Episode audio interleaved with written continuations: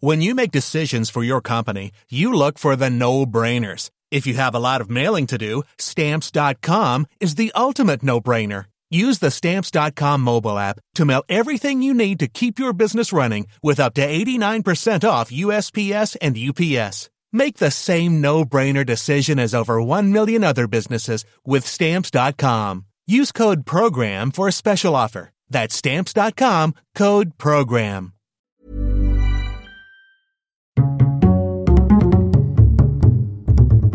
Culture G. Cultivez votre curiosité.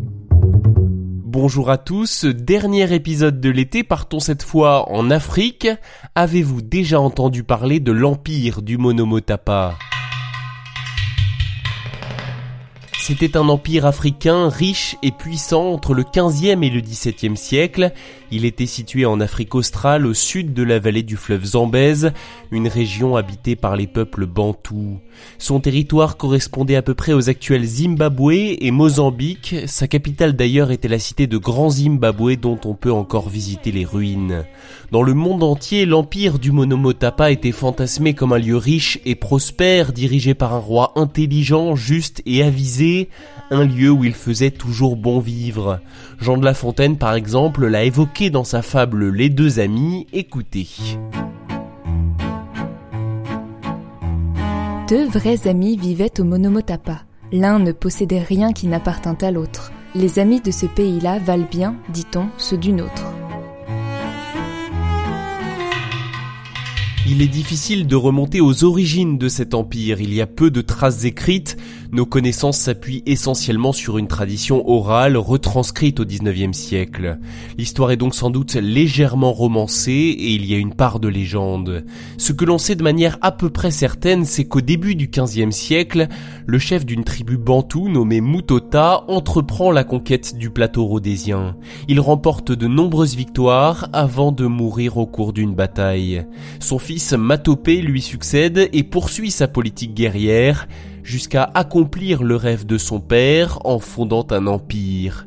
Il se fait alors appeler Mwene Mutapa, ce qui peut signifier plusieurs choses en langue bantoue, le maître des vassaux, le seigneur des terres conquises, le seigneur des terres dévastées, ou encore le seigneur des mines.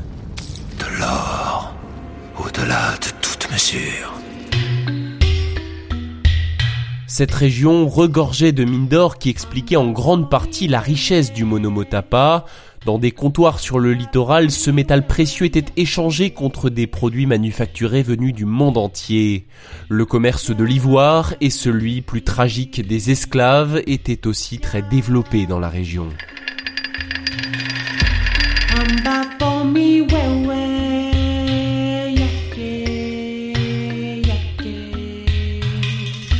Plus d'un siècle après la mort de Matopé, l'empire du Monomotapa commence à décliner. L'épuisement des ressources en or l'amène à développer de plus en plus le commerce des esclaves, et la fortune de cet empire suscite bien des convoitises. Selon une rumeur, dans ces terres se trouvent même les mines d'or du roi Salomon, un personnage biblique à la richesse légendaire. Dans les années 1560-1570, les Portugais entreprennent la conquête du Monomotapa.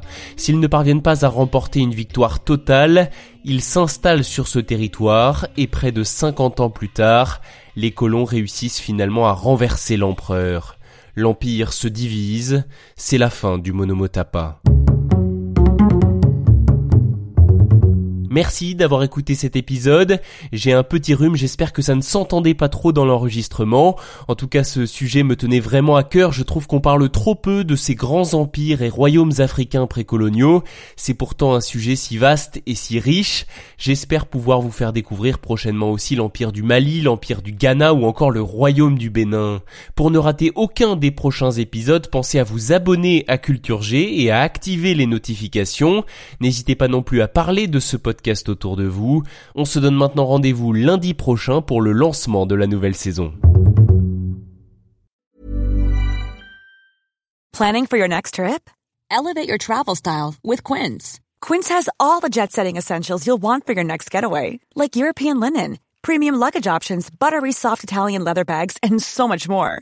And is all priced at 50 to 80% less than similar brands. Plus, Quince only works with factories that use safe and ethical manufacturing practices. Pack your bags with high-quality essentials you'll be wearing for vacations to come with Quince. Go to quince.com slash pack for free shipping and 365-day returns.